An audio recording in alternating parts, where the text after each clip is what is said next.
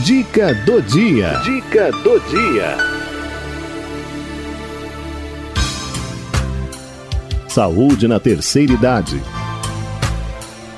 Saúde na terceira idade, né? Aquele bate-papo gostoso que a gente fica esperando, aquelas orientações tão sábias do Dr. Luiz Eugênio Garcês Leme, que é geriatra do Hospital das Clínicas, que é professor da Faculdade de Medicina da USP e mais uma vez participando aqui do nosso programa.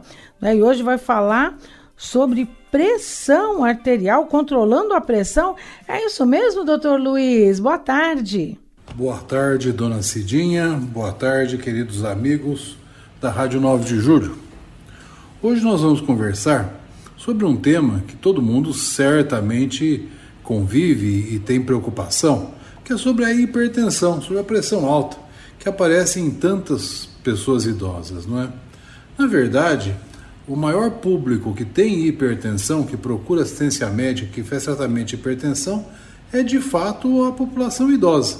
A gente imagina que a população acima dos 65 anos, dois terços dessas pessoas em algum momento vão ter alguma alteração da sua pressão.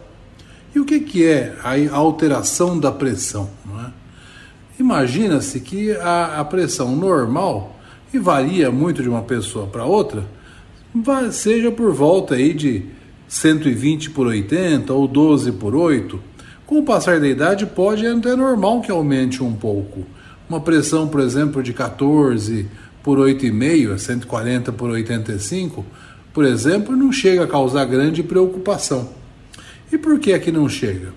Porque a própria, a próprio passar da idade, o próprio envelhecimento, já leva a algumas alterações que facilitam o aumento da pressão.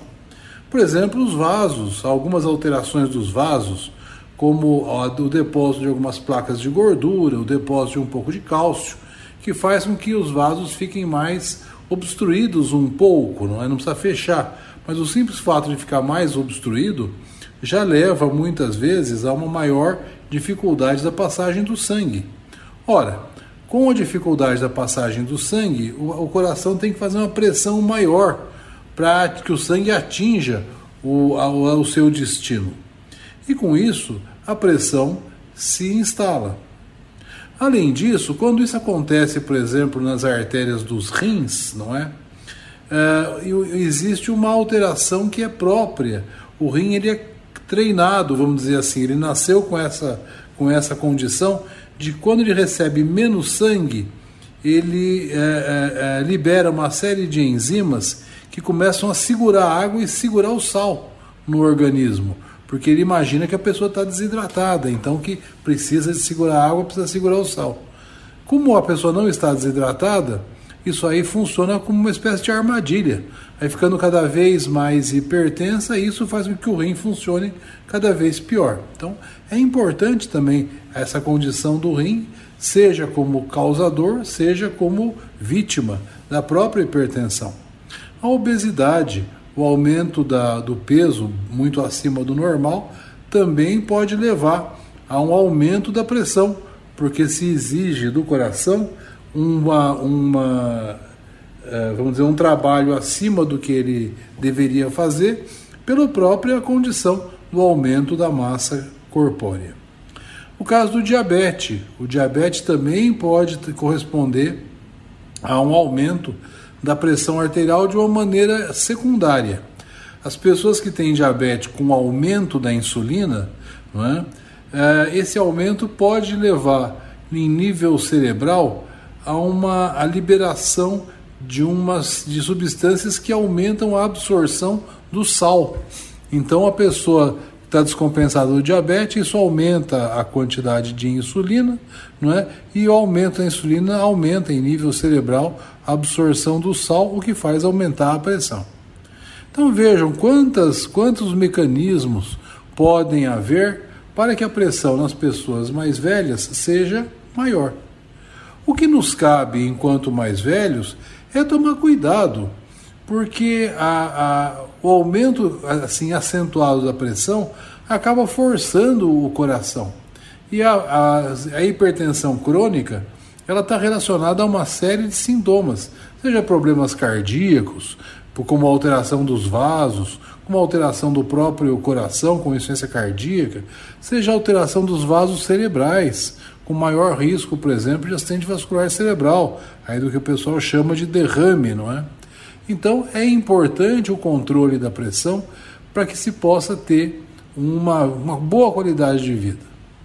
No entanto, o controle da pressão tem que ser feito com prudência, tem que ser feito com cuidado. Algumas vezes as pessoas entram numa espécie de fobia, numa espécie de mania de pressão, então tudo é problema, tudo é complicado. O ideal da pessoa é ter uma pressão muito baixa. Isso também não é bom. Por quê? Porque, como eu já comentei no início, existem alterações dos vasos que, por sua vez, exigem pressões um pouco maiores. Às vezes a pessoa consegue uma pressão muito boa, mas ela é insuficiente para circulação. Então começa a ter tontura, tem menor circulação cerebral, pode desmaiar, pode ter uma série de outros problemas. A pressão adequada é aquela que eh, permite a circulação adequada do sangue sem desencadear esses fatores de retenção de sal e de água que levam a um aumento desmesurado da pressão. O que, a gente pode fazer? Em primeiro lugar, diagnóstico de hipertensão arterial é um diagnóstico médico. Né? Tem gente que acha que tem pressão alta porque tem dor de cabeça ou porque sente um aperto. Isso tudo não tem nada a ver. Uma boa parte das vezes não tem a ver com a pressão.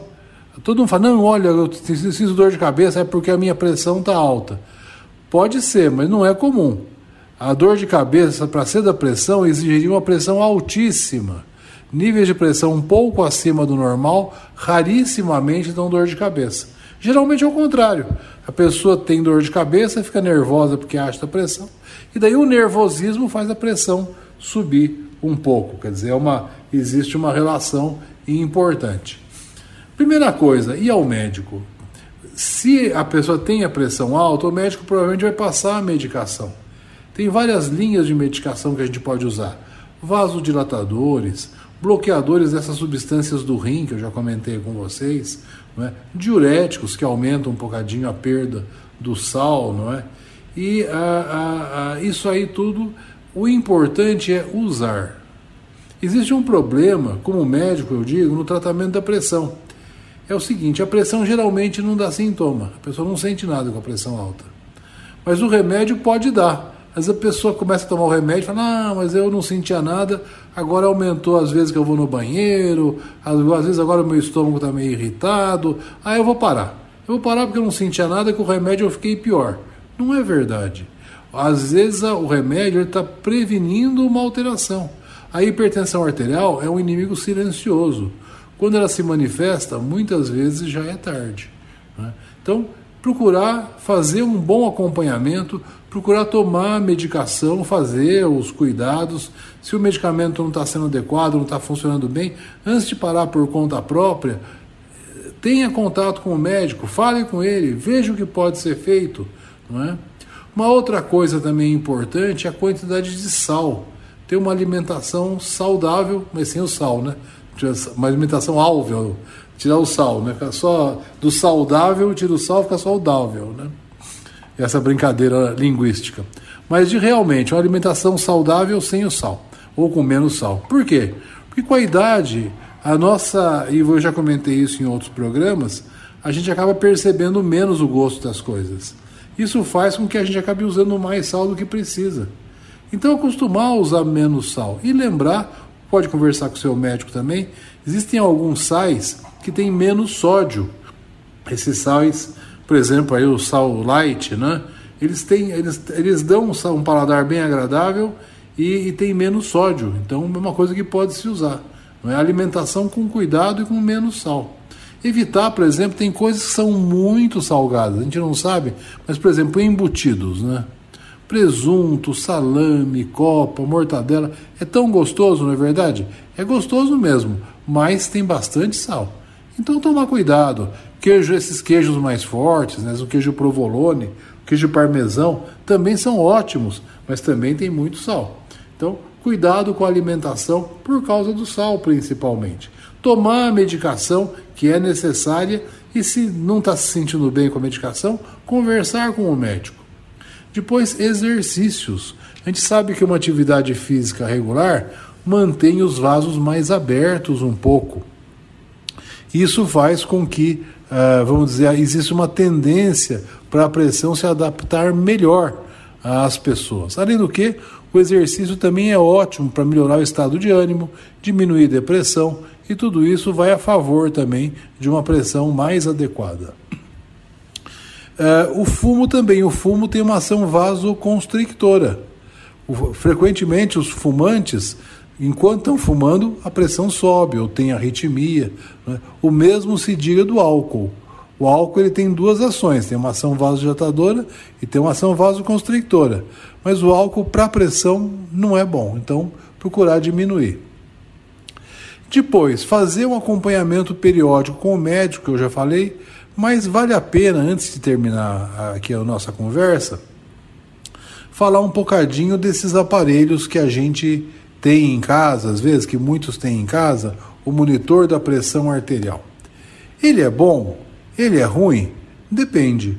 Como tudo na vida, ele pode ser muito bem usado e ele pode ser muito mal usado. Para aquelas pessoas que queiram fazer uma medida da pressão em casa, a primeira coisa a fazer é comprar um bom aparelho. Não é? Pode ser esses de pulso, não são os ideais, mas pode ser, ou melhor ainda, aqueles que a gente põe no antebraço mesmo, não é? ou no braço, perdão, põe no braço e o aparelho mede sozinho, não é? Isso é, é também pode ser útil, mas precisa saber medir a pressão. Nada é pior do que uma pressão medida errada. E a pessoa vai ficando cada vez mais desesperada e a pressão daí sobe por causa do desespero. Então, quem comprar um aparelhinho desses, quando for no médico, antes de começar a usar, vai no médico ou vai no posto de saúde e fala: Eu comprei esse aparelho, eu queria aprender a usar. O senhor podia me ensinar, por favor? A própria auxiliar de enfermagem, a própria enfermeira do centro de saúde, ou o médico, se o senhor for no consultório, vai poder orientar: falar, faça assim, aperte esse botão, faça assado. E daí a pessoa pode, eventualmente, fazer uma medida. Mas atenção, não pode virar mania né? Tem gente que não faz nada sem medir a pressão, é que nem horóscopo, né? Lê horóscopo no jornal antes de sair. Sabe, isso não funciona. É a mesma coisa que se a gente fosse sair com o carro, em cada posto, de cada esquina, te parasse para calibrar os pneus. Não ia dar certo. Né? A pressão é a mesma coisa. Vai medir? Pois meça aí uma vez por semana, uma coisa assim. Se não está se sentindo bem, pois pode, pode medir a pressão. E daí que entra em contato com o médico. Doutor, olha, eu não me senti bem, medir a pressão estava tanto. O médico vai poder ou orientá-lo, ah, então procure um pronto-socorro, faça isso, aumente tal remédio, que o médico deve orientar, ou tranquilizar, falar, não, isso é normal nessa condição, fique tranquila, não, não há problema. Mas nesse sentido o aparelho pode ser útil. Para automedicação, para a pessoa poder por conta própria aumentar ou diminuir remédio, para a pessoa é, é, ficar fazendo toda hora, todo dia, muitas vezes a medida da pressão, daí se é para fazer isso é melhor nem ter, não é? Então, ter presente isso. A hipertensão é um inimigo, é um inimigo oculto, mas é um inimigo contra o qual nós temos muitos recursos e que se a gente souber utilizar bem, nunca vai ser um inimigo fatal. É isso que eu queria trazer para a gente conversar hoje. Muito obrigado, dona Cidinha, muito obrigado, queridos amigos da Rádio 9 de Julho. Muito obrigada, doutor. Olha, sempre muito bom ter o senhor conosco, a gente aprende muito, viu? Então, ouvimos aqui a mensagem do doutor Luiz Eugênio Garcês Leme, geriatra no Hospital das Clínicas e professor de medicina da USP.